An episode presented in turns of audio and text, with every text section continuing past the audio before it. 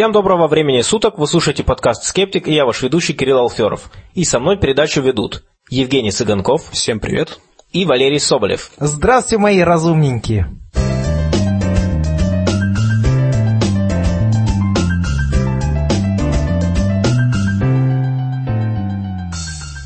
Сегодня 7 ноября 2014 года. Этот подкаст создан обществом скептиков. Кроме подкаста мы также проводим регулярные встречи в Москве, Санкт-Петербурге, Екатеринбурге, Уфе, Алматы, Харькове. И также первая встреча прошла в Самаре, чем мы их поздравляем. Будем надеяться, что и в этом городе встречи будут проходить регулярно.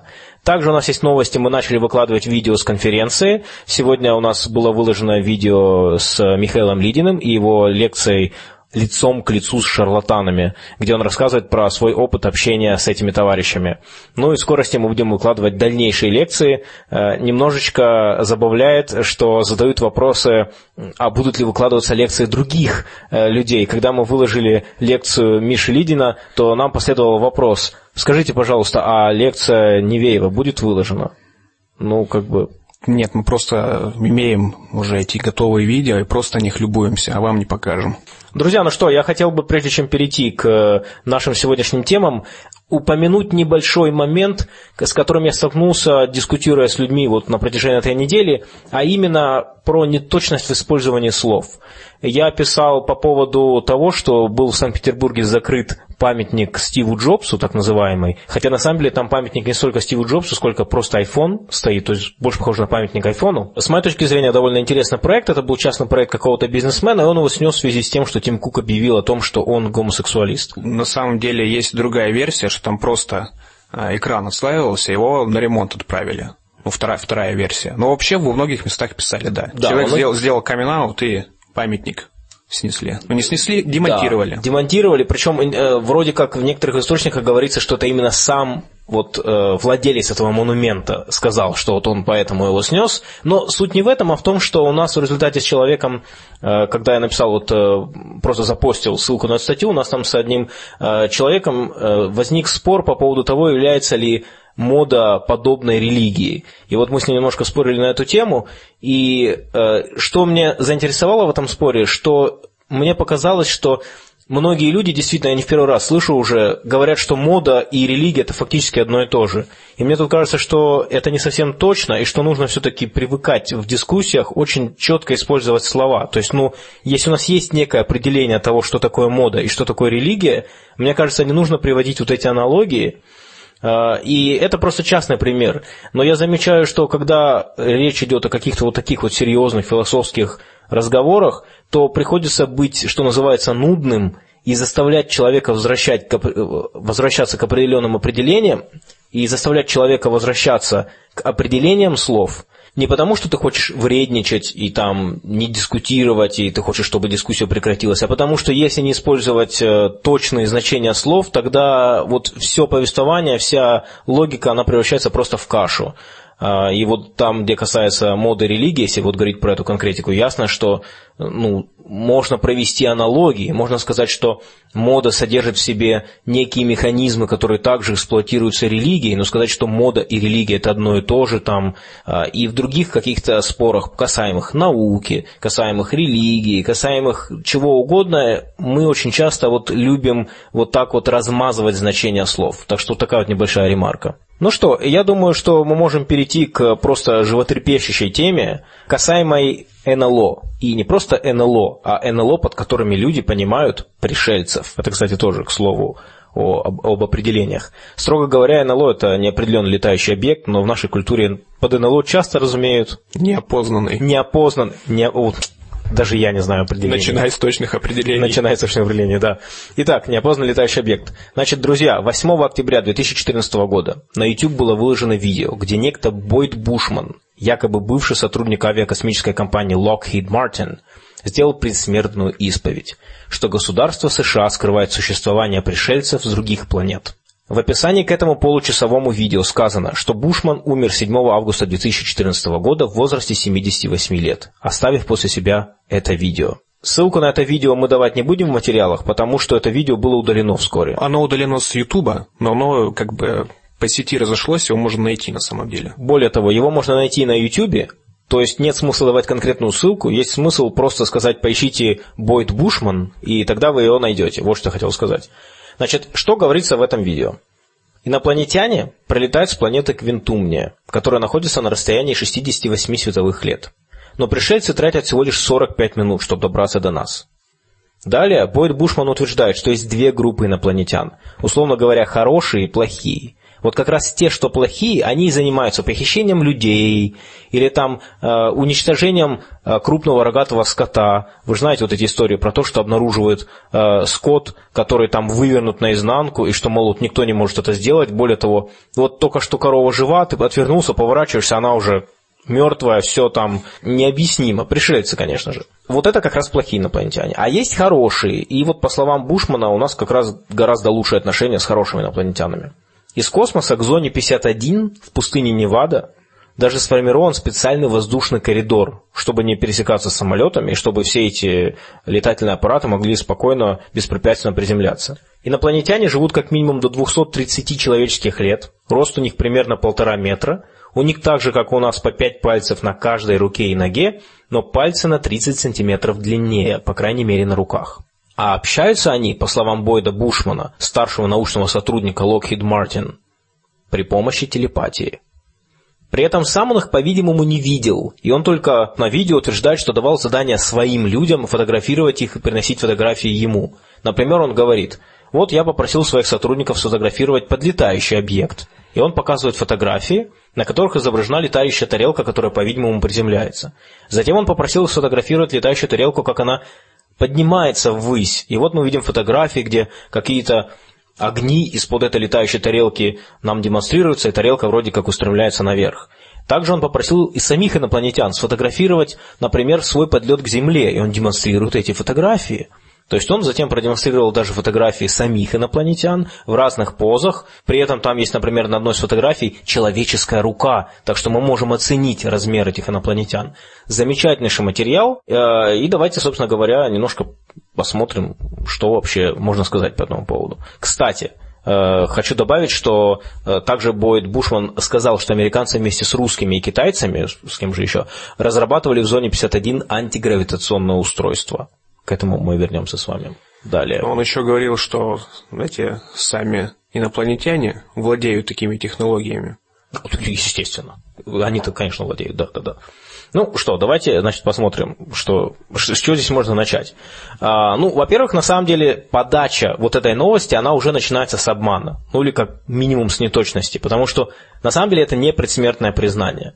Бойд Бушман на видео выглядит вовсе не при смерти, так скажем. Да, он выглядит стареньким человеком таким, но нормальным, сидит дядя такой, рассказывает. Кроме того, то, что он говорит, не является чем-то новым. То есть, когда мы говорим про предсмертное признание, то речь идет о вот этом вот нарративе, что вот смотрите, есть космические всякие компании, есть космические всякие агентства, как же так, что никто из них на смертном одре не рассказывает про то, что на самом деле действительно он видел инопланетян, или, или американцы не летали на Луну?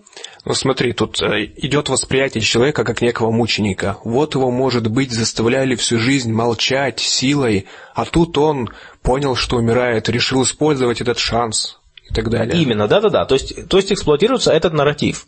Но по факту получается, что этот же товарищ, Бойд Бушман, участвовал как минимум в одном документальном фильме 1999 года, который называется «Billion Dollar Secret», э, «Секрет на миллиард долларов», это стандартный фильм в стиле РЕН-ТВ, у них-то там тоже очень много всяких РЕН-ТВ. И говорил он там примерно то же самое, что инопланетяне есть, и что есть антигравитационные технологии, скрываемые государством. А есть еще и другое видео, которое можно найти легко на YouTube, где он рассказывает про антигравитацию прям очень подробно и даже дает какие-то демонстрации. Значит, насколько вообще можно верить-то Бойду Бушману? Э, думаю, что можно начать с того, работал ли он вообще Lockheed Martin. Lockheed Martin это нормальная такая компания, мы можем поговорить по поводу последних новостей, связанных с ней. Э, там есть о чем побеседовать с точки зрения такого скептицизма научного. Но в целом как бы это такая нормальная, легитимная компания. Она появилась в 1995 году после того, как объединились две компании, компания Lockheed Corporation и Martin Marietta.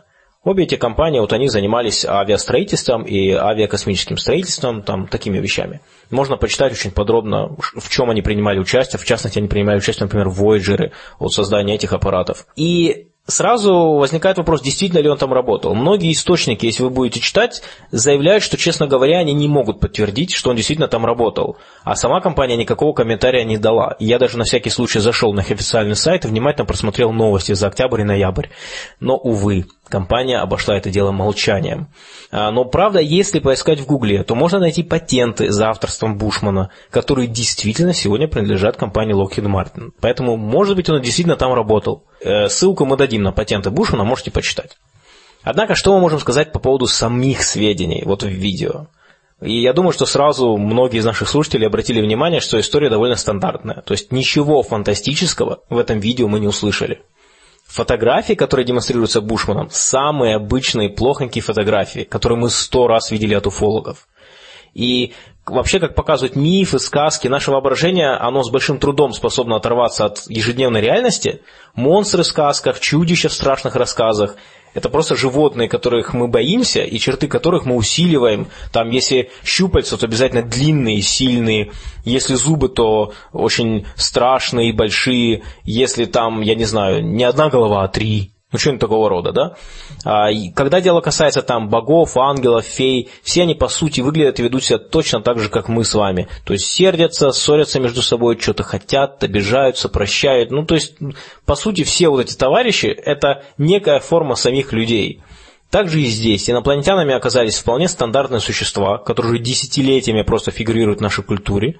Нам показали просто греев, так называемых, серых существ, которые появились примерно в 1947 году, э, после э, вот этого Розуэльского инцидента, э, и с тех пор еще несколько раз они появились в таких вот случаях, когда там кого-то забирали пришельцы, и теперь уже плотно вошли в нашу культуру.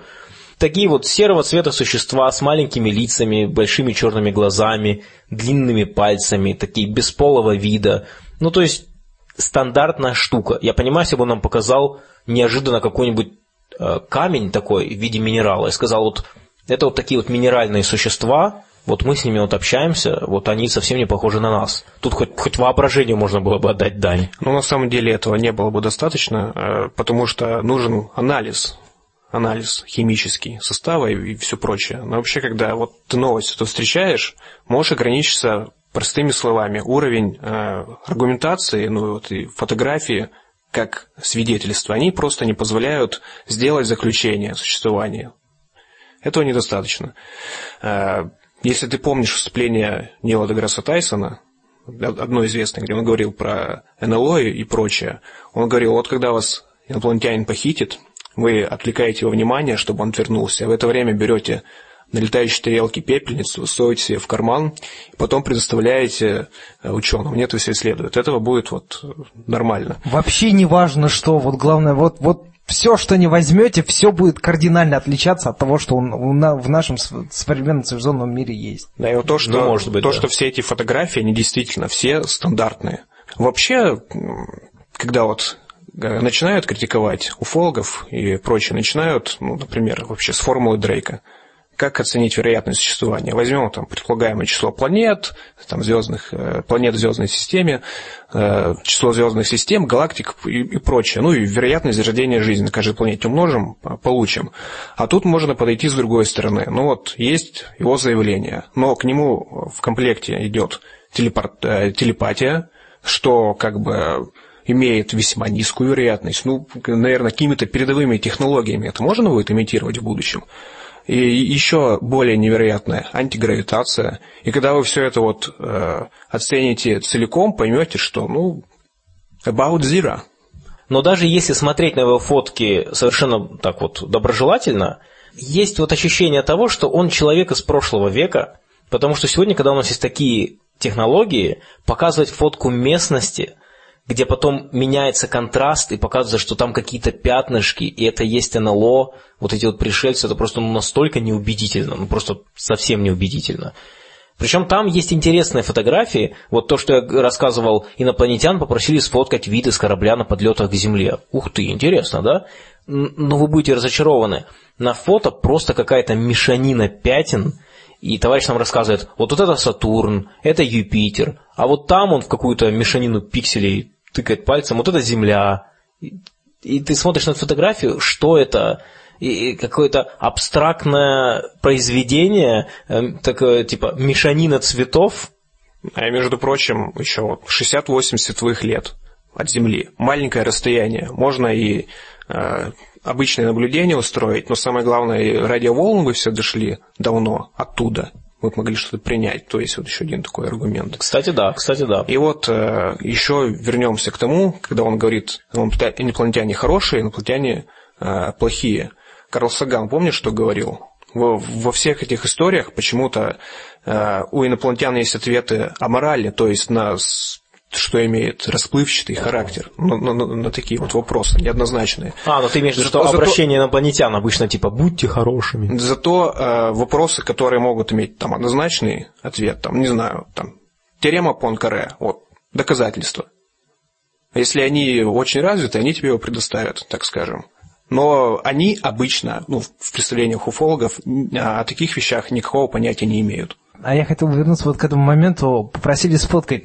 Блин, они же, по идее, должны быть очень-очень продвинутые. Ну, а скинули бы там какую-нибудь свою там фотку, селфи, там, ну, о, там, парочку гигапикселей. Было бы сразу такое четкое доказательство. Ну, потому что, во-первых, современные технологии очень редко, когда позволяют э, сделать подобное э, высокое разрешение, а, во-вторых, ну, даже если мы предположим, что их мегатехнологии не позволяют а, им а, передать, ну там, допустим, свой контент на наши недоразвитые компьютеры. Предположим. Ну, а кто мешает им просто выдать э, GoPro, чтобы они, они сами снялись, чтобы они снялись, как они летят и так далее. Ну, блин, ну вот почему люди не задают вот такой вот, казалось бы, довольно простой вопрос, но если мы предположим, предположим, что все, что заявляется, более-менее правда, ну, почему бы не предоставить похожего типа доказательства? Ну, тем более, вот э, почему я подумал про GoPro, э, это камера с, с такой сильной дисторсией, то есть с большими искривлениями, которые имитировать э, там, довольно непросто. Ну, то есть э, люб, любые манипуляции там типа с графикой монтажом, они бы довольно быстро бы бросались в глаза. Но там, друзья, там есть еще более смешной момент. Значит, после того, как показали эти, это видео, оно вышло 8 октября, как я уже сказал, 29 октября только оно начало получать вот эти все миллионы просмотров. Подожди, 8 октября, по-моему, 8 августа. Не-не, 8 октября вышло видео, а 7 августа умер, по словам, по описанию в этом видео, умер да, этот понял. человек. А, так вот, э, что интересно, что очень быстро после того, как это видео стало набирать просмотры, в конце октября обнаружилось, э, что в американском э, гипермаркете Walmart есть игрушка инопланетянина, которая выглядит один в один, как инопланетянин на видео. Можно найти в YouTube, и мы дадим тоже ссылку в материалах к подкасту где есть эта игрушка, ее можно заказать, на нее можно посмотреть, и ее человек прямо у себя дома показал у себя на шкафу, и он ее повернул точно так же, как на видео. Отличий, ну, практически ноль, за исключением того, что на фотографиях э, Бойда Бушмана она была покрашена по-другому. То есть она была не просто серая, а там какие-то полоски были нанесены еще. То есть... Нет, здесь в данном случае ничто. Вот, вот как раз вот это совсем неудивительно. Вот это совсем неудивительно. Э, скажем так, э, я вот, знаешь, я поражаюсь тому, насколько в лоб это сделано. То есть не просто не просто использовать, знаешь, можно было бы сделать своими руками, там, э, гипсовую фигурку. Нет, берется просто фигурка, которая продается везде, это типа все равно, что у нас в Ашане бы продавалось. Вот берешь эту фигурку, красишь ее красочкой, снимаешь видео и даешь какому-нибудь пожилому мужчине, который во все эти вещи верит. И он, конечно же, вам рассказывает об этом. Ну, и я хотел бы тут перейти немножко к тому, во что, собственно говоря, верил Бойд Бушман. Э, и я упоминал, что он говорил про антигравитационное устройство и что он участвовал в разных сомнительных документальных фильмах, ну, псевдодокументальных фильмах. Все дело в том, что Бойд Бушман очень поддерживал Джона Хатчинсона. А Джон Хатчинсон это, ну, просто, вот я не знаю, с кем его сравнить, это, наверное, барон Мюнхгаузен, значит, э, нашего времени в физике.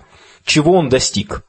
А, этот кадр занимается тем, что продвигает якобы открытые им и неизвестные, конечно же, науке эффекты в металлах в основном. Он провел некие эксперименты в конце 70-х. И происходило в этих экспериментах следующее. Предметы взлетали к потолку, разлетались на куски, просто сминались без видимого внешнего воздействия, нагревались, ну и все так далее. И все это было названо эффектом Хатчинсона. Э, есть фильмы, где он об этом рассказывает, и когда я слушаю его объяснение вот физического эффекта, я реально, наверное, давно, а может и никогда не слышал столько наукообразной ерунды. То есть, ну, просто там невозможно. Ты слушаешь, что непонятно, просто ничего. Он берет все эти термины, все это в одно предложение, там, эффект Казимира вместе там еще с чем-нибудь там. Э, они любят использовать эффект Казимира, конечно же, это ж... Ну, эффект Казимира объяснить можно так. Не можем измерить точно координату, э, если нам известен импульсы наоборот. Мы просто можем немного э, с этим соотношением поманипулировать и получить неопределенность энергия-время. Угу. И у тебя получается, что на очень небольших промежутках времени у тебя есть неопределенность в энергии. Вакуум флуктуирует. То есть там нет определенного значения энергии. Если ты его допустишь, то у тебя не будет эта неопределенность выполняться. Поэтому ты можешь, как бы, ну, так, на, если просто объяснять, э, заключить, что у тебя атом, э, вакуум флуктуирует, в нем присутствуют волны с какими-то длинными волн. Вот сейчас к ним вернемся. И ты, когда ставишь резонатор, ну, два зеркала очень близко, у тебя а, те волны, у которых укладывается полуцелое число длин волн, они там могут усиливаться. А это приведет к тому, что на зеркалах давление будет. При разных формах и прочем, оно там может их отталкивать или, или наоборот бы сбежаться, это уже можно измерить. Вот в этом заключается эффект Казимира. И я так понимаю, что эффект это очень маленький, то есть сила это очень маленькая, давление оно малюсенькое. Да, эта сила очень маленькая. Ну, смотри, многие истории, вот э, по, ну, в которых утверждается, что мы будем извлекать энергию из вакуума, они вот на всех прочих этих эффектах основаны. Э, они, ну, тоже на неопределенности э, энергия, время. Некоторые там говорят, ну вот, у нас рождаются временно, допустим, пары позитрон, электрон. А мы сейчас приложим сильное поле, чтобы их как бы разделить. И будем это все использовать. Но они не могут э, как бы понять, что там такие колоссальные поля нужны, никакого КПД больше единиц ты не получишь никогда. Если даже ну, в принципе сможешь сделать установку, которая будет на этом в принципе работать. Например, ей надо будет создавать это поле, в частности. Не, ну да, затраты энергии большие. Ну, в общем, да, этот эффект Казимира любят использовать именно потому что у них создается ощущение, что возникает сила ни из чего вот из пустого места. В общем, он всю эту наукообразную ерунду говорит, говорит, говорит. Э, тем, кто знает английский язык, я очень рекомендую набрать его имя Джон Хатчинсон в YouTube и послушать его объяснение. Это просто... В этом есть даже какой-то... Вот знаете, если кто-то из вас смотрел Star Trek или какие-нибудь другие научно-фантастические фильмы, там бывает приятно послушать, как здорово сценаристы написали так называемую эту техноболтовню, когда там, ну вот, э, актеры говорят, не, но я могу это сделать, если вот приложить э, вот это поле к тому там реактору, там, а тут тут, значит, у нас флукс капаситор, а тут там еще что-то, э, как там назад будущее и так далее. То есть, ну, как бы хорошо, прикольно смотрится для фильма, но когда человек в реальной жизни на полном серьезе э, выдает он длиннющее предложение из такой мешанины терминов, это просто реально впечатляет. У меня задается вопрос, чем он вообще занимается? Чем вообще такие люди занимаются? У нас же есть тоже такие товарищи. Как вот, чем они зарабатывают, я не знаю. Это они реально работают на какой-то параллельной работе, а все остальное свободное время, вот как мы с вами пишем подкаст, они записывают видео, где рассказывают про, вот, например, эффект Хатчинсона. Но тут история еще интереснее про эффект Хатчинсона. Значит, многие ученые пытались повторить его эффекты. Я нашел даже информацию от ученого, который работает в НАСА, и он, где он рассказывает, что в НАСА пытались повторить его эксперименты, и у них ничего не получилось. Но мистика пошла дальше. Все дело в том, что Хатчинсон утверждает, что хотя раньше он без проблем мог продемонстрировать эффект любому встречному, с 91 года, с 1991 года эксперименты работать перестали. И он даже честно признался, что с этого времени все видео были подделками и использовали либо нити, либо эффект перевернутой камеры. Кстати, есть забавные видео на YouTube. Мы вот с Женей как раз до того, как э, начать записывать подкаст, посмотрели на парочку. Это просто, просто угар. Значит, вы видите перед собой следующее. Значит, вы видите как будто бы пол, рядом стоит метла, и там какие-то предметы с пола наверх поднимаются. Взлетают. Взлетают, да. И, но самый любопытный момент, что метла, по-видимому, добавлена, чтобы создавать иллюзию того, что мы смотрим на пол. Но метла сама пола не касается и висит в воздухе. И ты понимаешь, что на самом деле эта камера перевернута, метла на самом деле прида- приделана куда-то. И даже так неаккуратно, что ну просто видно, что это фейк. В общем, очень забавно.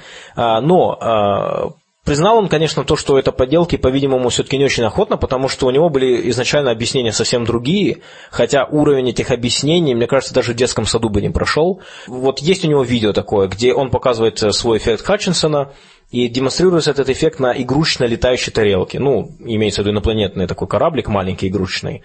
И на видео видна нить, на которой эта игрушка подвешена. Э, значит, э, как гениальный ученый объяснил эту ситуацию? Он сказал, не-не, друзья, это не нить, это провод. Я просто именно посредством этого тонкого провода передавал электромагнитные, ну, как бы электричество передавал в эту игрушку, потому что именно за счет электричества, как бы, его эффект типа как бы и объясняется. Ну, вот такое вот объяснение. Но потом, как бы, он сказал, ну ладно, просто с 91 года не получается, поэтому... Кстати говоря, эти видео он продавал по 100 долларов за штуку. Тарам. Да, значит, э, ну, скептически настроенные люди сделали повтор этих видео, причем повторы, которые выше по уровню исполнения гораздо. В частности, есть один очень классный повтор, когда человек э, показал, что у него мед стоит на столе, он сам подошел и за этой, за как бы вот этой вот установкой с медом стал жонглировать. То есть, как бы, ну ясно, что он не висит вверх ногами, э, и этот мед стал медленно, медленно, медленно лететь вверх, прямо из банки. Ну а затем он, конечно, объяснил, что он сделал все это очень просто. У него есть его видео с жонглированием, затем отдельно есть видео вверх ногами заснятое с банкой, э, с немножко охлажденным медом, который медленно падает вниз. Просто банку поставили, прям приделали к столу там как-то, я не он объяснять, я не помню как, приклеили, по-моему. И он заснял, как этот мед медленно падает вниз, затем ускорил, потом взял просто видеопрограмму, наложил одно видео на другое, перевернул его. Тарам, все готово. И видео выглядит гораздо убедительнее, чем вот эти старые, э, вот эти вот с, с видиков переписанные, э, вот эти вот видео Хатчинсона. Ну, в общем, и то, что этот Бойд Бушман даже будучи гораздо моложе, чем в 78 лет, рассказывал о том, что, конечно же, это есть, и вот смотрите эффект Хатчинсона, но просто говорит о том, что, несмотря на то, что он был старшим научным сотрудником, видимо, видимо, все-таки с научным методом не очень дружил. Не, ну в Lockheed Martin тоже были любопытные заявления, допустим, о том, что у них есть технологии для межзвездных перелетов. Или вот совсем недавно они заявили, что они могут сделать компактный, скажем, компактную камеру, в которой будет осуществляться термоядерный синтез. То О, есть... вот это, кстати, новость недавно была, классная. Да, да. То есть они сказали, вот есть ТТР, там огромная установка для удержания плазмы, а мы вот сделаем э, устройство такое маленькое, что оно там в грузовик влезет. Так они сказали, что сделаем или сделали? Сделают. Сделают. Ну-ну, посмотрим. Посмотрим. Ну, как мне кажется, здесь вероятность того, что они просто допустили где-то в расчетах ошибку, выше, чем они действительно все правильно посчитали и его сделают. Ну да, у них было несколько вот таких вот громких новостей, но я еще раз подчеркну, что они-то, ну, в смысле, нормальная компания, там не, не, не фрики какие-нибудь, но просто я думаю, что у подобных технологических компаний пресс-служба время от времени слишком усердствуют. А может, они действительно взялись за амбициозный проект, кто их знает.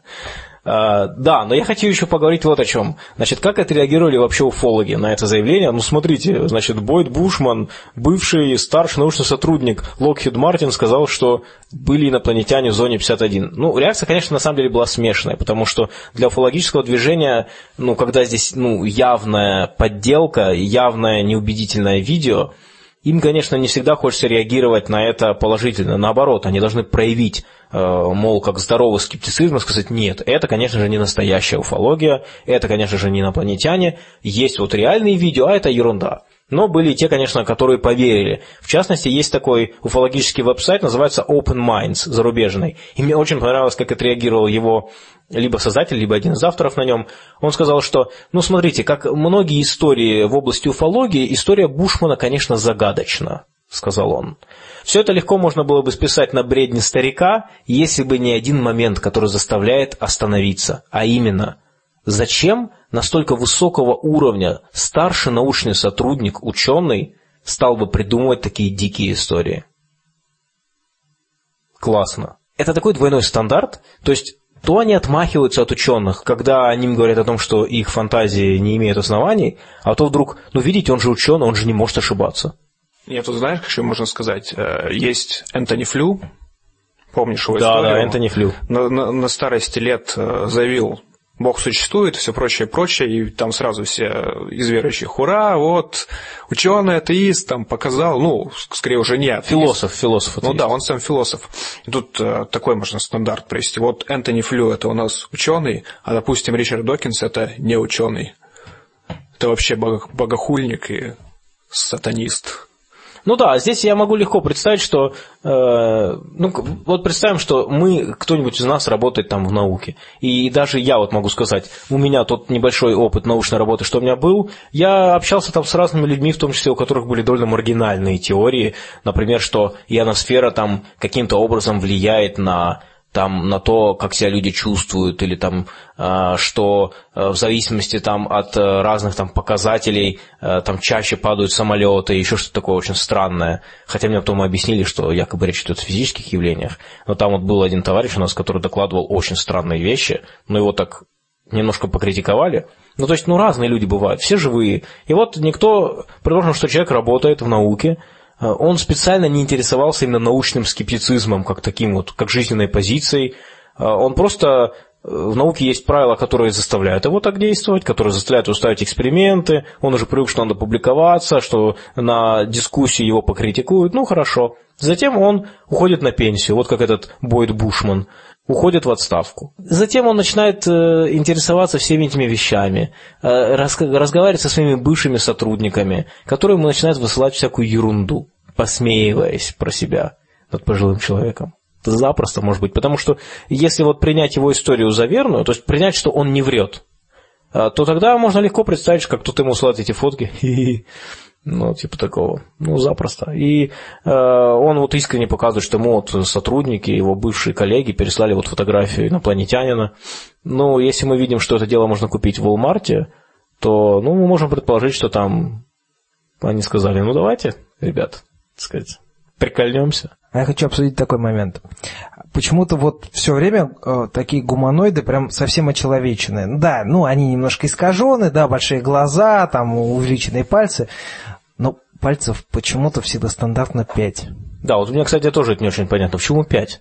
Вот э, если мы обратимся к данным эволюции э, ранней, ну, в том числе и нашей линии, ну, собственно, нашим общим предкам всех животных наземных, э, к Девонскому периоду, э, когда вот жили вот эти вот переходные формы от кистеперых рыб, ну, точнее, ну, предков вот этих вот, и переход к земноводным мы знаем, что вариаций на самом деле было, а было довольно много. Были и 4 пальца, и 5 пальцев, и 6 пальцев, и 7 пальцев. А 10 было? А, нет, а, я что-то вот 10, 9, я что-то совсем не припомню.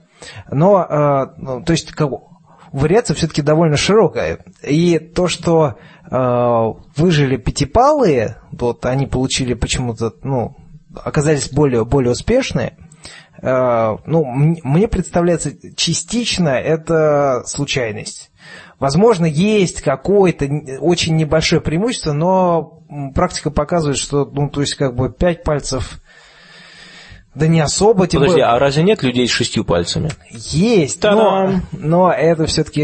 Ну, я имею в виду, что это результат мутации. Да, но я имею в виду, статистика не показывает, что они более успешны. Даже, даже не мутация. Да, не мутация, это нарушение в эмбриональном развитии, скорее. Да, да, да, потому что э, за, за развитие пальцев отвечает такой градиент э, активного вещества, которое вот как раз отвечает за, за, за закладку пальцев относительно большого пальца. Ну, то есть такой... Э, ну, и регуляция хок с генами. Да, да, да, совершенно верно. Вот, и э, количество пальцев, оно не консервативно вот э, среди потомков вот этой линии. У нас же есть лошади, которые пошли по пути уменьшения количества пальцев. Ну, то есть 5 не является необходимостью. Ну да, я согласен. То есть, то есть, иными словами, у нас нет сведений, которые говорят о том, что это оптимальное число. Да, то есть мы можем э, сделать адекватное предположение, что на другой планете вполне возможно э, жизнь пошла по другому пути, и там совершенно не пять пальцев, а может быть, может быть даже, может быть даже десять. Ну, Или, есть... скажем, разное количество пальцев на руках, на ногах. Тоже, а, да. Слушай, интересно, а может быть, что на левой руке пять, а на правой семь, например? Ну, э, мне кажется, это менее вероятно, чем даже ну, 10 да. пальцев, ну, просто потому что, э, ну, в природе как-то логично разместить как-то все-таки пойти по пути симметричности, как билатеральности. Вот, э, поэтому... Ну хорошо, а насколько логично то, что у них, например, две руки, а не три? Тоже вот, да, вот это вот интересный вопрос. Ну вот три все-таки нечетное. Ну, то есть, а, а, если животное на другой планете предполагает, что оно билатеральное, то есть оно, оно имеет э, симметрию на правое и левое, а, тогда три как-то Ну хорошо, четыре. Ну, в общем, не две. Если четыре, то, ну, в принципе, как бы нормально. Гору. Более того, вот, в принципе, вот включив фантазию, вот ее увеличив, я могу сделать даже предположение, а вдруг э, разумная жизнь э, на другой планете развилась из не билатерального, а из радиального животного. Например, э, ну, что-то типа вот иглокожих на другой планете, ну, у которых есть вот лучи, у которых не, тело не А осьминог к ним относится? А, Медузы? А, медуза, а осьминог э, не совсем, потому что у моллюсков у них немножко... Звезда морская. Ну, лучевая симметрия. Да, да, да, да, да. Морская вот. звезда. Ну да, кстати, Звезда... хороший вопрос. Хороший вопрос. Э, собственно говоря, когда упоминал то минеральных инопланетян, я это сделал, потому что один из ранних рассказов про инопланетян, чуть ли там не в 1899 году был как раз про минеральных инопланетян. Там люди были гораздо более э, с фантазией. Да, гораздо более смелая фантазия. Ну, я, я в этом смысле я довольно консервативен. Все-таки я, конечно, приверженец гипотезы углеродной формы жизни, и мне представляется, что в любом случае углеродная форма жизни будет и на других планетах. Ну, потому что это довольно просто, это очевидно, и у нас, ну, в принципе, а, полноценных, качественных доказательств гипотезы, допустим, кремниевой жизни у нас, ну, мне они не кажутся в полной мере убедительными. Как такое? А вот углеродным, пожалуйста, вариаций бесчисленное множество. Ну, смотри, насчет недостатка фантазии. Мне попадалась в руки книжка. Ну, в общем, встречи с инопланетянами, в случае, все, все прочее, вот по, по всему миру, вот такая вот толстенная. Там на самом деле чего только нет. Э, напоминающие йети, э, гуманоиды, там и с четырьмя руками тоже, с двумя головами, какие-то летающие шары, карлики, гиганты. В, в общем, ну, на самом деле фантазируют на этот счет много. Фантазируют там много, но я имею в виду, что в таких вот э, высокопрофильных историях как-то почему-то не фигурирует особо. Но мы, смотрите, а мы же хотели провести эксперимент, мы его провели. А я попросил Валеру, чтобы он поискал, вот э, представьте, что вы просто человек, который ну, не в теме и хочет поискать доказательства пришельцев. Вот, Валер, расскажи про свой опыт. Да уж. Я вбил в Яндексе доказательства прилета инопланетян. Ну, довольно стандартный запрос. А, чем мне только не попалось. А, что мне вот меня просто убило на повал, это рассуждение на одном из сайтов. Уже на самом деле доказательства получены, их просто невероятное количество. То есть э, это даже не просто как фантазия придуманные какие-то э, доказательства. Это просто откровенное вранье и э, искажение реальных фактов. То есть, приведу пример. То, что Нил Армстронг, когда приземлился, ну, когда он свой, свою вот эту фразу насчет шагов, да, и потом он, о, Господи, здесь есть другие корабли. Вот, и вот, представляете, да, то есть просто откровенная фантазия. Дальше там э, идет рассуждение на тему, ну, довольно известного факта, что Луна повернута к нам э, одной стороной, а противоположную мы с вами не можем наблюдать с Земли. Ученые обнаружили, почему Луна обращена к нам только одной стороной. А все потому, что с оборотной стороны на самом деле крепости и замки инопланетян с их, с их тарелками. Не, ну, конечно, смотри, вот э, про Луну бывают многие истории, в частности это, но а, она же вращалась раньше с другой угловой скоростью, а замедление следует ну, вот, из законов движения, сохранения импульса и всего прочего. То есть там следствие будет, что она будет замедляться временем. А, Второй момент, который часто, ну, про который часто рассуждают, это полая луна. А, вот, да, вот да, то, да, что да, Луна полая, все, все прочее, оно, тут есть другая характеристика, помимо ну, общей массы, есть момент инерции. Он показывает просто, ну, в, в, в случае сферической симметрии, распределение массы по радиусу.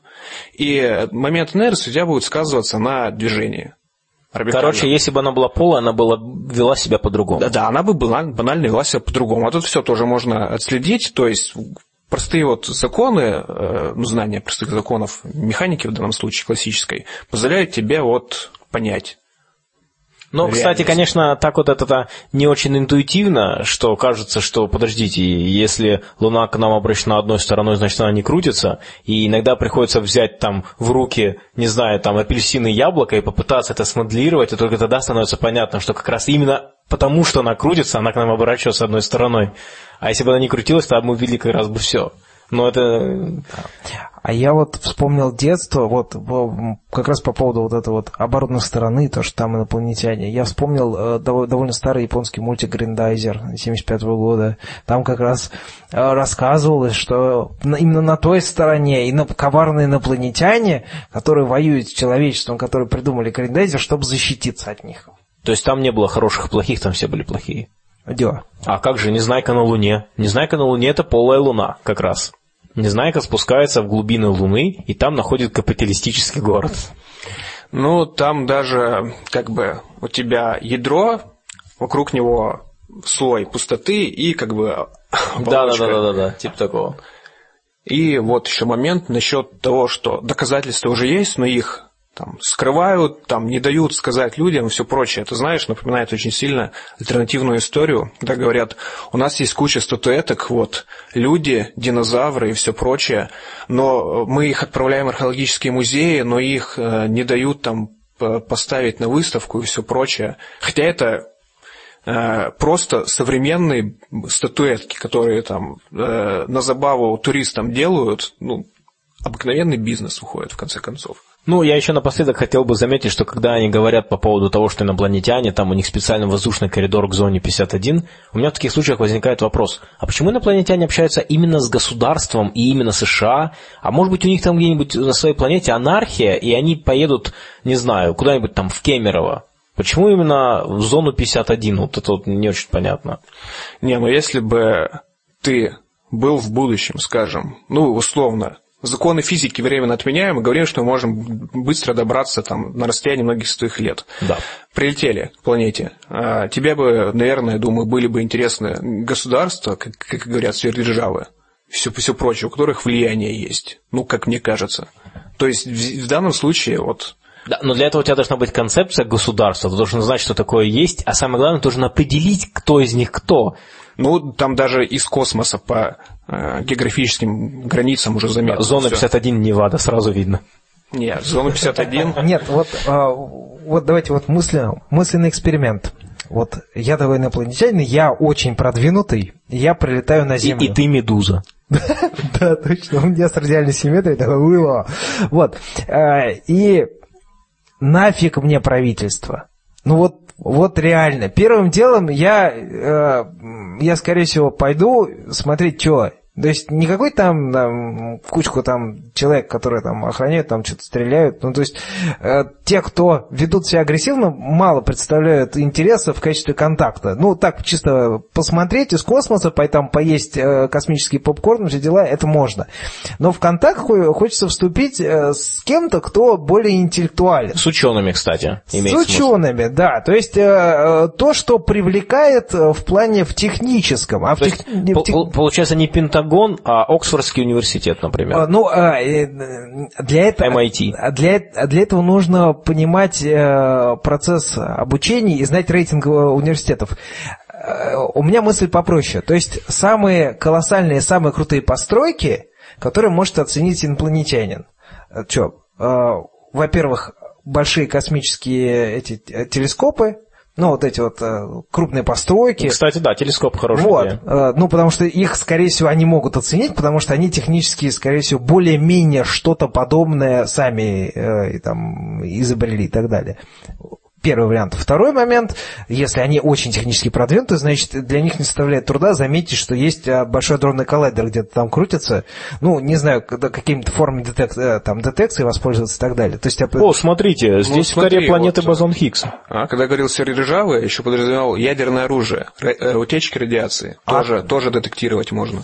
Отлично, но Тогда... Ну, кстати, мне очень понравилась твоя идея по поводу телескопов, потому что имеется плюс, знаешь какой? Вот стоит телескоп где-нибудь там высоко в горах, так они могут сделать контакт с ограниченным количеством людей вначале. Да. Что круто. Ну смотри, а с другой стороны, они развитая цивилизация, они смотрят на эти технологии, они для них примитивные. Они им как бы неинтересны. Но у, них, у них, допустим, принципиально другое социальное устройство. Они хотят, хотят изучить вот именно социальное устройство других э, живых ну, существ. Ну, да, это тоже возможно. Ну, кстати, по поводу того, что технологии примитивные, если мы бы с вами сейчас оказались, например, где-нибудь там, не знаю, там в Древней Греции, мы все равно могли бы, ну, определить, что если этот человек там знает геометрию, кстати, о которой мы сегодня поговорим, да, но вы хотя бы знаете, что это круче, чем человек, который вообще ее не знает, вы пойдете все равно к нему. Поэтому если они увидели бы какие-нибудь телескопы, сказали бы, ну это примитивно, но, по крайней мере, мы знаем, что эти товарищи что-то делают тут. Приходим к эволюции, и хотелось бы рассказать примеры именно быстрых эволюционных изменений. Дарвин, когда ну, разрабатывал свои теории, там, естественный отбор и прочее, а, он сталкивался с проблемами. Ну, в частности, переходные звенья, его могли критиковать. Но самое существенное а, – это возраст Земли. Вот в, в те а, времена не было понятия ну, о строении атома, поэтому как могли оценить возраст Земли? Ну вот, Уильям Томпсон или лорд Кельвин он а, знал, что вот если а, чем глубже ну, чем глубже мы уходим, тем температура поднимается. В общем, он оценил просто возраст вот по таким простым соображениям, по банальному остыванию. Сначала там получил оценку 100 миллионов лет, скажем, потом ее занижал, занижал, а это уже было как бы для Дарвина неприемлемо, потому что, ну, как он рассуждал, эволюция идет медленно, нужны временные промежутки гораздо больше. Это такая вот, а, ну, проблема была. Потом, естественно, когда стало понятно строение атома, когда узнали про радиоактивность, поняли, что могут быть другие источники тепла, возраст может быть совершенно другой у Земле, ну и, и так далее. И такого, не только такого возраста, но и существенно меньших временных промежутков хватает для, ну, вот, хватает для того, чтобы увидеть существенные эволюционные изменения. Сам Дарвин, когда он путешествовал на Бигле, он а, конвергенцию видел вьюрков, ну, то есть расхождение от общего вида, он смотрел вот у одних клюв такой, у других другой, одни питаются, скажем, условно, семенами, э, другие насекомыми и так далее. Ну да, давайте начнем с дивергенции. В общем, есть э, в Адриатическом море два острова рядом с Хорватией. Насчет ударения не знаю, правильно они или нет. Капишта и Мбрчара, так их назову. В общем, с одного острова взяли ящериц. Пять пар. Отправили на другой остров и посмотрели, что с ними происходило за 30 лет. У них, значит, стал меняться рацион питания. Они э, изначально насекомоядные стали переходить к травоядным. Э, было четко видно, что у них, во-первых, череп. Ну, да, череп становится больше, потому что, как они переходят к травоядной пище, она защищена целлюлозой, нужны большие усилия ну, для ее пережевывания, во-первых. Поэтому нужна мускулатура. Э, больше. Но э, это как бы такое внешнее изменение, а еще было анатомическое. Пищу надо эту травоядную не только хорошо жевать, но и переваривать надо хорошо. Для этого нужна слепая кишка, которая играет роль ферментационной камеры, в которой происходит э, обработка химическая. И есть так называемый цикальный клапан. Ну вот Валера, наверное, может рассказать поподробнее про него. Как я понимаю, он просто увеличивает площадь в данной слепой кишке. А, и в конце концов это все сводится к тому, что обеспечивается более медленное прохождение, более дольший контакт с пищей, ну, она еще сильнее перерабатывается. Вот у этих ящериц, ну, не у тех, которых 30 лет назад пять пар пересадили, а у их предков, начал вот, образовываться скальный клапан, намеки на него. Вот два таких изменения существенных. Ну, может, еще какие-то есть. И это пример а, быстрой дивергенции, то есть расхождение видов. Потому что на одном озере, э, на одном острове первоначальном, откуда взяли эти пять пар, э, вид не менялся, а на другом острове он стал уходить быстро. Теперь посмотрим на пример конвергенции. Теперь мы переходим к Гавайским островам. Э, тоже не знаю их насчет ударений. Кои, Ахиа. Значит, в 1991 году были завезены сверчки. Биологические названия опускаем. Сверчки и мухи, маленькие личинки, которых на сверчках паразитируют. И сверчки, ночное пение, они привлекают самок. Э, но они привлекают и мух. Мухи, естественно, откладывают э, яйца, потом личинки впадая сверчков, то есть э, есть как бы плюс и есть как бы минус. Вот что стало происходить на одном из этих островов. Э, сначала сверчки поменяли пение, а потом как бы, как бы замолкли, перестали петь. Ну, и одна биолог решила проверить, что же там произошло. Она поняла, что э, у сверчков, они, получается, трутся друг об друга крыльями, там есть зубчики, ребрышки, значит, зубчики исчезли или поменяли угол.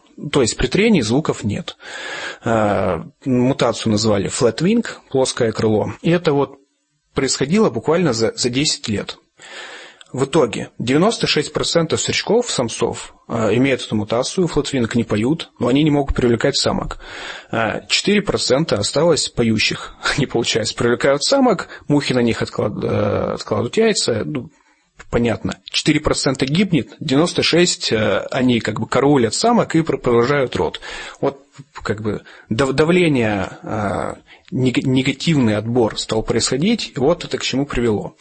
Но э, на соседнем острове стало, расстояние между ними 100 километров, стало происходить что-то похожее. Сначала предположили, ну, мигрировали. Оказалось, нет. Оказалось, что там произошел тот же механизм, ну, плос, плоские крылья. Но э, механизм генетический к такому вот внешнему эффекту привел другой. То есть они, они казались разными. Это вот пример именно конвергенции, схождения, когда одинаковые признаки от и даже немножко различными механизмами. Ну, да, различными механизмами, но одинаковый, одинаковый признак угу. был получен. Следующий пример. Это, значит, Джон Эндлер, биолог, изучал гуппи Тринидада. А, что он заметил? Ну, вот, если на естественной популяции обратить внимание, есть реки или водоемы, где есть, хищ... есть хищники, где нет хищников, а, разная, допустим, окраска у всех, ну, вот, между этими популяциями. Он, значит, собрал оранжерею, сделал не 10 водоемов. Э, предположил такую гипотезу. Если мы помещаем хищников вместе с гуппи, то отбор ведет к тому, что окраска у самцов становится похожей на, на фон дна, чтобы они были менее заметны. Если мы хищников убираем, половой отбор, нужно быть заметным самкам, наоборот, наибольшее отличие от фона. У него получается 10 водоемов, 5 с крупной галькой на дне, 5 с мелкой. А в каких-то есть хищники, а в каких-то нет хищников. Он сначала заселяет гуппи и ждет какое-то время, делает замер, потом помещает э, в некоторые водоемы из крупной и с мелкой галькой хищников, в какие-то не помещает. Смотрит, что происходит. Он совершенно четко видит, что там, где хищники есть, окраска самцов начинает имитировать фон дна. То есть, где крупная галька на дне – у них пятна крупные. Где песок, ну или мелкая, мелкая галька, там пятна э, мельче. А где хищников нет, наоборот, наибольшее отличие, чтобы быть заметным для самок. Либо сам Джон Эндлер, либо уже биолог другой резник, который продолжил это исследование, он э, пересадил гуппи, которые жили с хищниками, ну, в другую часть реки, где хищников нет. И вернулся через, по-моему, тоже там 10 лет, какой-то, какой-то такой существенный промежуток, и обнаружил, что отбор стал совершенно другим, то есть окраска стала яркой, наиболее не похожей на фон, и вот на это многие авторы популярные, которые это все описывают, не обращают внимания, но там четко видно, что все ушло в К-стратегию. То есть э, продолжительность жизни больше, э, мальков меньше, ухаживают за ними дольше и так далее. Ну, знаете, К-стратегия и Р-стратегия, А-стратегия. То есть в одном случае потомков мало, мы за ними хорошо ухаживаем длительно, в другом случае наоборот, их много, продолжительность жизни. И мы плюем на них. Ну, когда тебя лопают хищники, то как бы эта стратегия становится разумной. Похожий пример был недавно получен уже российскими исследователями. А, значит, Беломорская станция МГУ и Колюшка трехиглая. Есть, значит, э, популяция, э, которые живут в морской воде, есть, которые в пресноводной. А, и, значит, Ершовское озеро, которое было как-то часть, частью моря, как понимаю, сначала, потом отделилось, там пошло преснение. То есть жила колюшка в морской воде, и уровень солености стал падать, и озеро стало ну, за 30 лет пресноводным. И можно просто секвенировать геном и посмотреть, что произошло. И там вот э, четко было видно, что ну, есть определенные маркеры пресноводности, есть определенные маркеры, которые могут, помогут сказать, что колюшка это э, в морской воде живет. Ну вот видно было, как сместилось в сторону пресноводности все. И также было там два карьера пресноводных, искусственных, куда колюшку тоже давно э, поселили. И их тоже исследовали, увидели, как она ну, от морского, скажем, вида смещается к пресноводному. Ну, это такие примеры все же тривиальные. А вот э, более сложно, это когда начинают говорить о так называемой нескоротимой сложности, reducible complexity. И вот э, тоже рыба, камбала, как, как сами понимаете, вот есть, есть обычная рыба, у нее есть левый и правый бок, глаза смотрят в разные стороны. А камбала, получается, а, у нее бок один стал брюхом, другой ну, один... Верхом и низом. Да, верхом и низом. Но оба глаза, понимаешь, на одном боку. То есть э, эволюционно как происходило, глаз с одного бока стал вот так сначала как бы на макушку обычной рыбы подниматься, потом наверх на другой бок.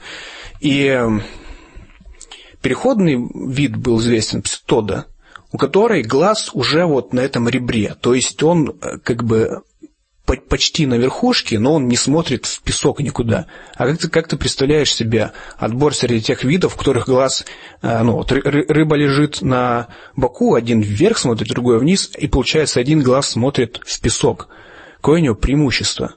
Но в конце концов э, нашли пресловутую переходную форму, которой глаз еще не вышел как бы на верхнюю сторону. И там было сделано следующее предположение. Плавники, ну, судя по строению мощные, эта рыба, так скажем, могла приподниматься на них и этим глазом смотреть вперед. А сейчас уже самый интересный пример – это эксперимент знаменитый Ричарда Ленски, когда э, он взял эстеречия коли, колонию одну э, бактерий. Самая классная бактерия в мире. Ну, возможно. Они, у них бесполое размножение, то есть э, э, идентичный, как сказать, идентичный геном из одной колонии, ну, разделил ее, скажем, на 12, и каждую поместил свою колбочку. Отличались они геном, ну, условно назовем маркерным, который э, мог помочь сделать следующее. Мы его колонию отправляем на посев, и в зависимости от гена там две, две вариации. Одна дает красное окрашивание, другое дает, э, другое дает белое окрашивание. И, собственно, в чем был эксперимент? Мы помещаем колонию, ну, какой-нибудь одной из 12 колб, в среду колбу, в которой глюкоза и цитрат. Значит, бактерии быстро кушают глюкозу, разряжаются, все съедают, и численность уходит на плату. Мы берем одну сотую и отправляем в следующую колбу с, с таким же первоначальным количеством пищи. А вот э, ту, в которой все съели, мы вот замораживаем. Мы так долго-долго-долго упорно повторяем, а суть в чем? Если происходят какие-то изменения, которые помогают быстрее есть глюкозу, то это будет сразу поддерживаться отбором. Это, естественно, происходило вот во всех этих 12 линиях э. Но самое ну, прекрасное, так скажем, во-первых, приспособленность везде шла разными путями, ну, вот, кроме двух линий. В них так оказалось, что приспособленность идет прям э, одинаковым образом. Там тоже исследовали э, геном, получается, и получили, что экспрессия 59 генов и там, и там была изменена, э, изменилась одинаково. То есть, ну, э, можно сказать, это совпадение, но все-таки эволюция – это не случайность, а в ней есть такая некоторая направленность. сравнить вот, приспособленность можно было следующим образом. Мы условно берем колбу номер 20 тысяч и берем первую колбу в одинаковых количествах, э, помещаем их на посев в среду, но одна имеет маркер ну, первого типа, другого, э, другая второго типа. Окрашивание разное. И ты можешь по этому окрашиванию понять, какова приспособленность стала, насколько выше. А самое вот прекрасное, в одной линии популяция ну, где-то номер 30 тысяч произошло э, скачкообразное увеличение приспособленности. То есть вот в следующих линиях численность бактерий была существенно выше, чем в предыдущих. И это было только в одной. Да, только в одной. И э, э Ленский сделал ну, следующее замечание. А, число популяций, вероятность мутирования таковы, что каждый ген мог мутировать в каждой линии, ну, каждой из этих 12 линий хотя бы раз. То есть нельзя сказать, что это просто э, так, такое, ну, вот, группа мутаций, и их сумма приводит к этому эффекту. А, забыл сказать, они едят глюкозу, а цитрат не едят. Вот так как был в колбах, помимо этого прочего цитрат, вот тот, кто получит возможность кушать еще цитрат, получит гораздо большее количество пищи. Ну и численность, естественно, возрастет. Но вот это произошло в этой линии. Бактерии там научились кушать цитрат. И Ленский тогда делает следующее предположение, что э, сначала происходит мутация, которая вообще бесполезная и не дает никаких преимуществ. Но она необходима для того, чтобы следующая мутация – которая произойдет, дала возможность катализировать, ну вот, э, кушать цитрат. Э, они это ну, какими-то методами отследили, поняли, что эта мутация бесполезная, ну, произошла в каком-то поколении. То есть э, бактерии до него имели возможность в будущем научиться есть этот цитрат. Ну, понятно, то есть э, нечто, что помогло им дальше сделать этот скачкообразный прыжок. Да, сделать этот скачкообразный прыжок. Ну, это, э, это мутация, как бы такое, э, является подготовительной, чтобы следующий этот прыжок сделала. А, а вот это вот яс, в ясном виде пример вот этой самой reducible complexity. То есть в первом случае что, что-то происходит, что вообще не дает ровно ну, никакого преимущества – о чем любят э, антиэволюционисты многие говорить. Можно сказать по поводу того, что оно может не давать преимущества, и просто так получилось, что оно появилось случайным образом, кстати, редко. И тут на этом экспери... в этом эксперименте мы видим, что это редкая ситуация может быть. А вот когда здесь скачкообразная произошла только в одной из них. А с другой стороны, другой стандартный ответ, который показывался, ну вот креационисты, они любят э, вот этот вот пример с бактерии, у которой есть моторчик, и там... Жгутик? Да, жгутик, да, вот этот жгутик, ну, а, там, ну, как бы, его, ну, то есть он так крутится, и таким образом она двигается. И у них аргумент, что ну вот если убрать хотя бы один из этих элементов, то тогда оно не будет вот таким вот как бы моторчиком, средством передвижения. И на самом деле есть другая вариация вот этого же самого организма, типа как бы предыдущая, где просто-напросто функция вот этого жгутика вообще другая. И вот это вот... А, кстати, смотри, по-моему, этот случай был на том самом суде. Был, был, был. Разумный замысел, так называемый, ну да. Да, был суд, когда, который креационисты проиграли, когда они попытались продвинуть в школу креационизм, и, значит, был прям суд, разбирающий это, и где показали, что креационизм не является наукой. Хотя такие попытки продолжаются. Кстати, еще, еще один важный момент насчет жгутика, это э, то, что креационисты любят еще говорить, что жгутик ну, нужен уже типа цельный и нужен дизайнер для того, чтобы его сделать, потому что как бы недоделанное не будет функционировать. Хотя на самом деле все составные элементы э, жгутика ранее, э, ну, точнее, не ранее, а это все внутриклеточные белки, которые, в принципе, выполняли исходно другую функцию. Просто их сборный комплект, э, ну, точнее, предковый, предковая вариация, которая первая, первая стала, стала складываться в эволюции, она дала преимущество, дальше отбор способствовал совершенствованию данной технологии и уже использованию этих белков, в том числе для функционирования в этой сложной системе. Насчет э, того, что там мутация произошла, которая не дала преимуществ, но в рамках э, э, теории, которую выдвинул Кимуру еще в, где-то в середине, ну, в 60-х годах 20 века, о э, нейтральности мутаций. Отчасти это связано, ну, в случае с, с нами, с более развитыми формами жизни, с многоклеточными, это отчасти э, нас защищает то, что у нас двойной набор от папы с мамой, так что нам, нам совсем особо переживать не стоит. Теория Кимура, она гласит, что, что в принципе значительная часть мутаций на самом деле в целом нейтральны. Нейтральные мутации, большая часть почти нейтральные, ну, вредные и полезные. В соответствии с этим получается, что у нас, так как в популяции, в колбе, у нас не одна бактерия, даже не 10 и даже не тысяча, а намного больше. То есть у нас в популяции получается такой суп из разных вариантов каждого гена. Получается, если вдруг среди потомков какой-то определенной бактерии произойдет полезная мутация, что в принципе случается очень редко, то э, если потом мы, работники Ленские, взяли пробы и захватили одного из этих, одной из этих бактерий и переселили в следующую колбу, э, тогда, так как эти потомки, вот, ну, они умеют работать с, каждой, с каждым источником энергии, из глюкозы и с цитратом, тогда они получают, естественно, преимущество в процессе размножения, и, и у них идет взрывообразный рост численности, и все. И, ну, и, и в дальнейшем всю, а, всю популяцию будут, э, собственно, представлять потомки вот этой буквально конкретной бактерии, что а, абсолютно прям демонстрирует в жесткой форме естественный отбор. То есть все остальные прям, прям вымирают э, в процессе вот этого жесткого отбора и получают... Да, я только поправку унес. Ну вот попали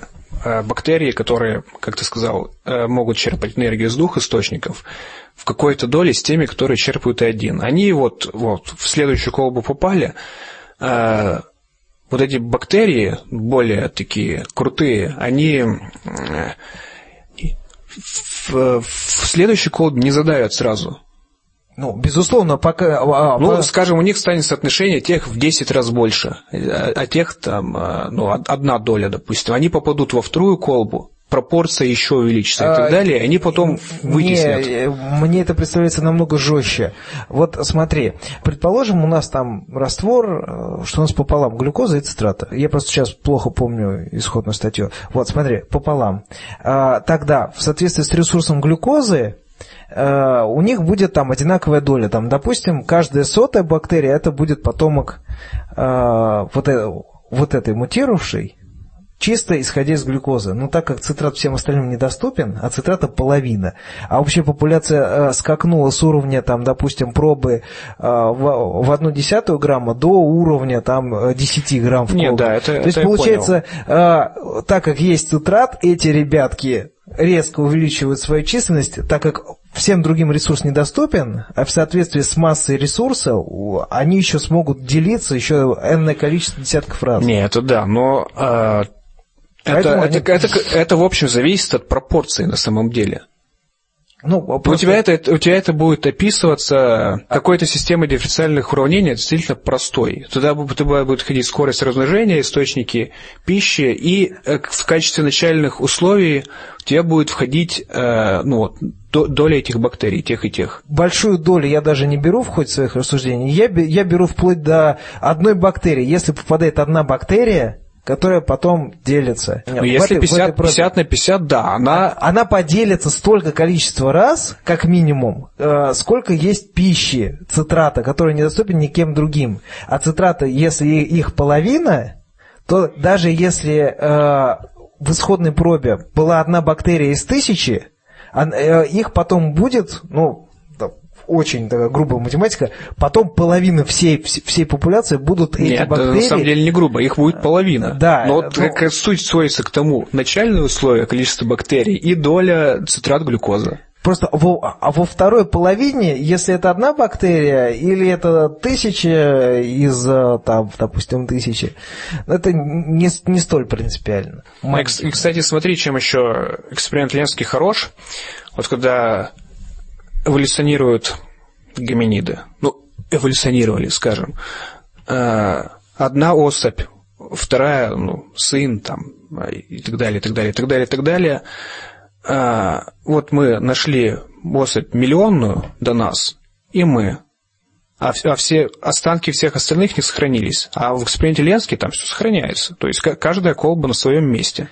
Не, эксперимент вообще шикарный, один из самых шикарных, мне кажется. Более просто. того, они ведь, они, они ведь его, его же проверяли, они же, они же получали повторно мутацию, то есть они, э, да, то есть у них же каждый раз они берут предыдущее, там, за несколько поколений до этого, и ведут, и приводят к той же самой мутации, и к, те, к тем же самым результатам. Это, э, это подчеркивает подчеркивает важный момент, что в эволюции, в эволюции в принципе нет цели. А, нету вот чет, четкой направленности. Есть отбор, который идет в соответствии с условиями. А, и а, он в данном случае как выступает таким вектором. Вот. И получается, по этому вектору, в соответствии с этими условиями экологическими, у бактерий это тот, то самое направление, по которому они будут, будут по-любому идти статистический отбор генотипов под конкретные условия внешней среды. Ну и э, в быту, где мы этим сталкиваемся, устойчивость э, бактерий к антибиотикам, ну, повсеместная. Это вообще сейчас проблемой такой считается серьезной. Устойчивость тараканов к всяким э, вот этим вот... Э, а, ну да, и насекомых, да, насекомых пестицидам, пестицидам тоже, да, тоже хороший пример. Ин, да, инсектициды, вот. Смотри, какую можно сделать красивую аналогию. Представь, что у тебя вот ключ это ген, который можешь мутировать. А перед тобой стоит пять ящиков. Ну, условно пять. На четырех у тебя один замок, а на одном ящике два замка. И у тебя, получается, ген можешь мутировать э, и сразу дать преимущество, ты, получается, скрываешь ящик с одним замком. А ты можешь как бы оставить ящик с двумя замками, один откроешь, а есть еще второй тебе надо еще его открыть, чтобы получить преимущество. И тебе вот, вот этим вторым ключом становится вот та следующая вторая мутация. И у тебя уже ящик открывается, и ты получаешь какое-то преимущество. Ну вот по поводу эксперимента Ленски, я, конечно, каждого из слушателей, кто подробно не знаком, очень рекомендую почитать, потому что это эксперимент, который, с моей точки зрения, в теории эволюции вообще классический, наверное, сейчас. А, кстати, он еще продолжается? Да, он продолжается, и смотри, вот э, вариант с глюкозой – это как бы основная ветка эксперимента. Там какие-то в среде с мальтозой были, еще какие-то, ну, в общем, это вот э, один маленький кирпичик, то, что исследует на этих э, бактериях. Вот, кстати, Марков на элементах писал два года назад, может, и не одну даже заметку насчет того, что там дальше изучают. Ну, изучает группа Ленский в данном случае. Ну, то есть это эксперимент, который идет уже... 25, скажем. Ну, в общем, так. уже по 30 лет идет эксперимент, получены очень важные результаты. И я, в общем-то, с большим интересом жду, что еще будет получено. Так что обязательно почитайте про этот эксперимент, просто классный. В, в трактовке Докинза не будет у нас переходных звеньев вообще. Мы э, доказали эволюцию э, и без них. А Марков обращает внимание на следующее. Когда вот говорят, как образуются там новые виды, как там скачок происходит и прочее. Он говорит просто, вот у вас есть э, накопление мелких-мелких изменений, и все эти мелкие изменения вот накапливаются, это вот количество переходит в качество, в конце концов. Вот в случае эксперимента Ленски это прекрасно видно. Две мутации, количество, новое качество, все. Ну что ж, а я хочу завершить наш сегодняшний выпуск разговором про миф, который меня попросили рассмотреть, а именно миф про геометрию Лобачевского. Мне написал один из наших слушателей – что в школе, в университете, на радио, в личных беседах я постоянно слышу одно и то же. В геометрии Лобачевского параллельные прямые пересекаются. Ну, и естественно, что э, мы подумали, сколько можно терпеть, и, значит, решили рассказать об этом. А оказывается, что за этим стоит ведь очень интересная история – Начнем с того, что вот давайте подумаем, что такое параллельные прямые, как они могут пересекаться. И, конечно же, в геометрии Лобачевского параллельные прямые не пересекаются. Но как это запомнить, как вообще понять, что, это, что геометрия Лобачевского, в общем-то говоря, является вполне разумной, я хочу вам рассказать небольшую такую детективную историю по поводу геометрии, потому что это действительно детективная история. Значит, в началах Евклида была дана определенная аксиоматика, которую он называл постулатами, э, и там было пять постулатов. Значит, я сейчас их зачитаю. Э, первый постулат. От всякой точки до всякой точки можно провести прямую. Далее. Ограниченную прямую можно непрерывно продолжать по прямой. Далее. Из всякого центра всяким раствором может быть описан круг. Вот здесь имеется в виду раствор циркуля. Э, четвертый постулат. Все прямые углы равны между собой. И пятый постулат, который звучит более сложно. Если прямая, пересекающая две прямые, образует внутренние односторонние углы меньше двух прямых, то продолженно и неограниченно эти две прямые встретятся с той стороны, где углы меньше двух прямых. Очень сложное определение, и мы вот как раз будем говорить про пятый постулат. А, но на самом деле система аксиом Евклида оказалась неполной, и после многих попыток разработать полную систему аксиом, эти попытки очень разными учеными предпринимались, мы пришли к тому, что сегодня известно под аксиоматикой Гильберта. Он ее предложил в 1899 году, и она содержит в себе 20 аксиом. Вот сегодня у нас значит, геометрия на самом деле зиждется на этих 20 аксиомах. Но в любом случае вот эти пять постулатов, они очень важные, и э, можно в каком-то таком первом приближении даже ограничиваться ими. Значит, вот это последний, пят, пятый постулат, на самом деле по-своему проблематичный. Значит, что имел в виду вот под этим определением, я представляю, что на слух это вообще очень трудно воспринять, а, но вот что он имел в виду, можно посмотреть в Википедии, если вы наберете аксиома параллельности Евклида, есть очень классная анимация которая демонстрирует. И тогда вы сразу поймете, а, вот что он имел в виду, да-да-да-да-да. То есть, на самом деле, он, ну, вот этот пятый постулат, он не настолько прям неочевидный, как кажется, хотя, конечно, не настолько очевидный, как то, что мы читали до того. Но есть так называемая аксиома Прокла, в которой практически идентичный постулат, там есть в математике, вам скажут, что на самом деле он не полностью идентичный, но смысл, в общем, такой. И обычно используется именно он. Вот в школе вы в учебнике читали в виде пятого постулата именно аксиому Прокла. А именно, в плоскости через точку, не лежащую на данной прямой, можно провести одну и только одну прямую параллельную данной. Вот когда вы сдавали э, или писали там контрольную по геометрии, вам требовалось именно это. Значит, э, собственно говоря, ну и ладно. Ну, пять постулатов. А зачем вам вообще там геометрия Лобачевского? Ну, что человеку брать, менять пятый постулат и придумать свою геометрию? А все дело в том, что пятый постулат он чрезвычайно сильно отличается от других постулатов Евклида. Вот они все очень простые, интуитивно понятные, очевидные, а вот пятый как-то вот выбивается из этой, из этой группы, и если вообще обращать внимание на порядок постулатов, то очень может быть, что Евклид добавил его гораздо позже остальных, потому что не смог без него обойтись. Если в его началах посмотреть на теоремы, первые 28 теорем вообще не используют пятый постулат. Но вот в результате он был вынужден значит, его все-таки использовать. Э, есть такая замечательная книга, автор Смилга Вальдемар Петрович. Книга называется «В погоне за красотой. Занимательное введение в неевклидовую геометрию». Я очень рекомендую эту книгу, она доступна в Рунете. Он там очень классно пишет по поводу вот и того, что писал Евклид.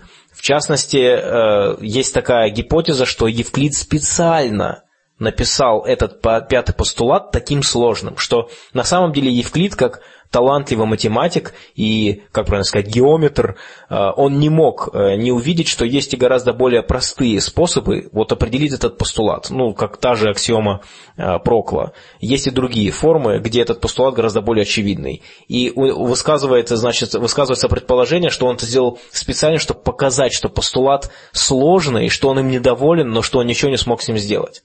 А произошло дальше следующее.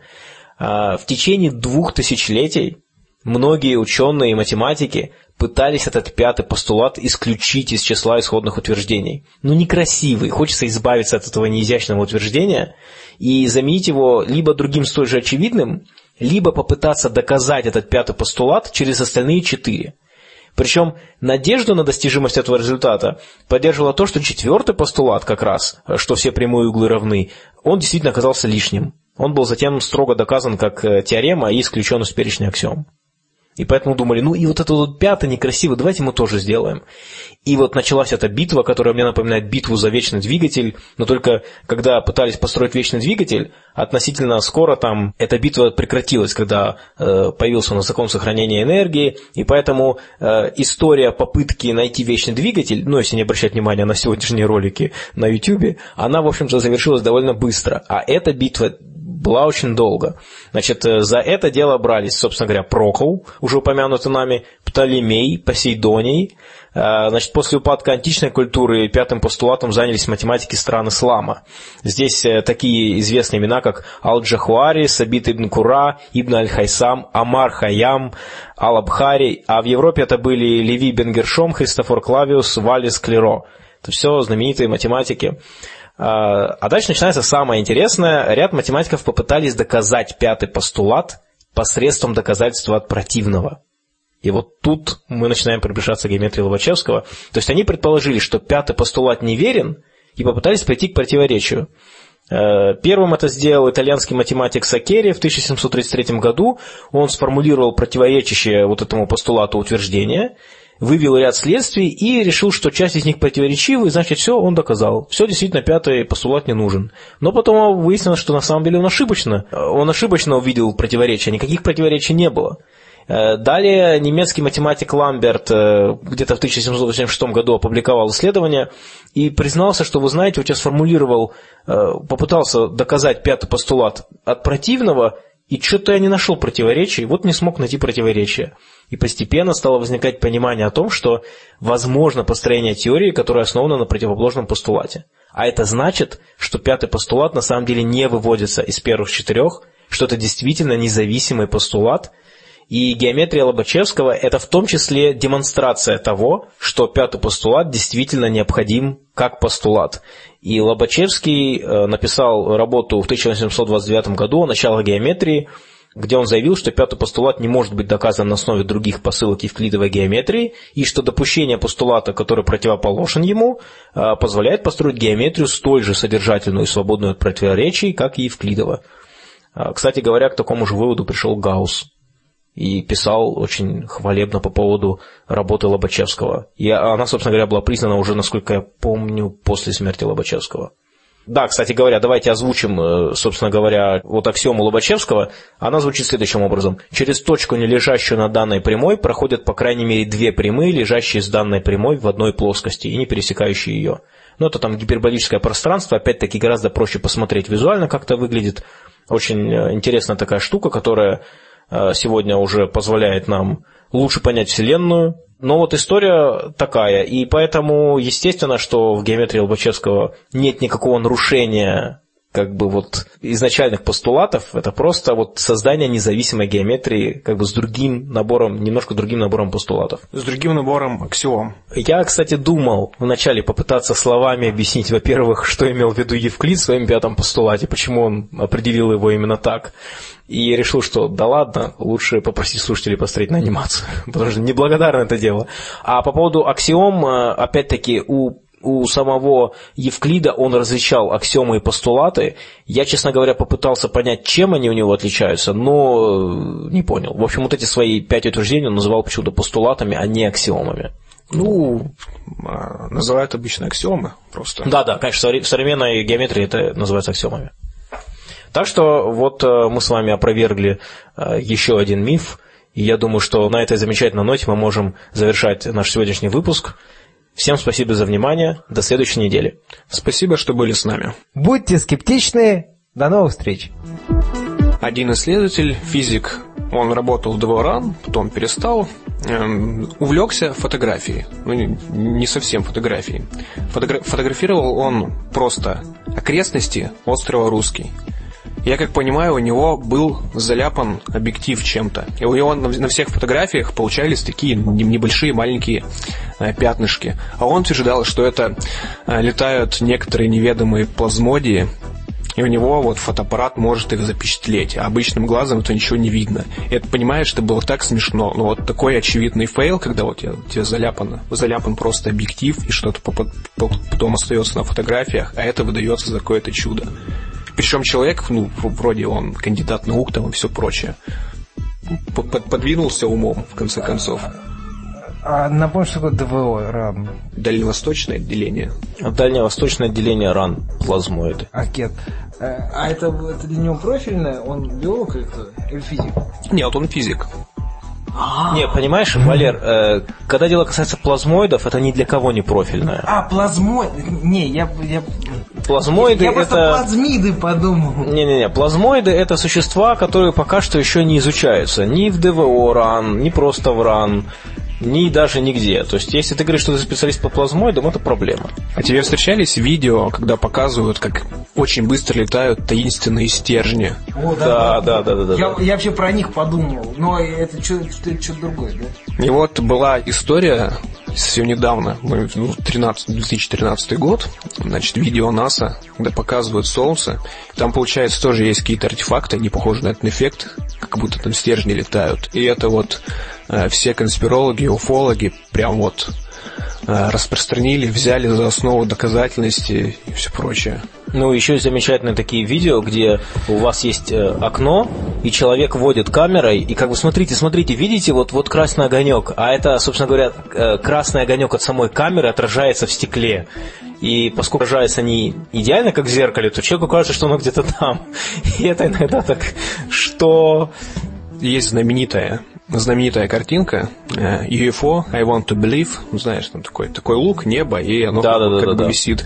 И как-то э, делали стебное видео на эту тему, ну, нашли похожую территорию, значит, как бы человек снимает, видно как бы НЛО как бы, а там, знаешь, человек э, на палке вот так держит сверху похожее, ну, похожее что-то да, да, да, и да, снимают, будто НЛО движется по небу.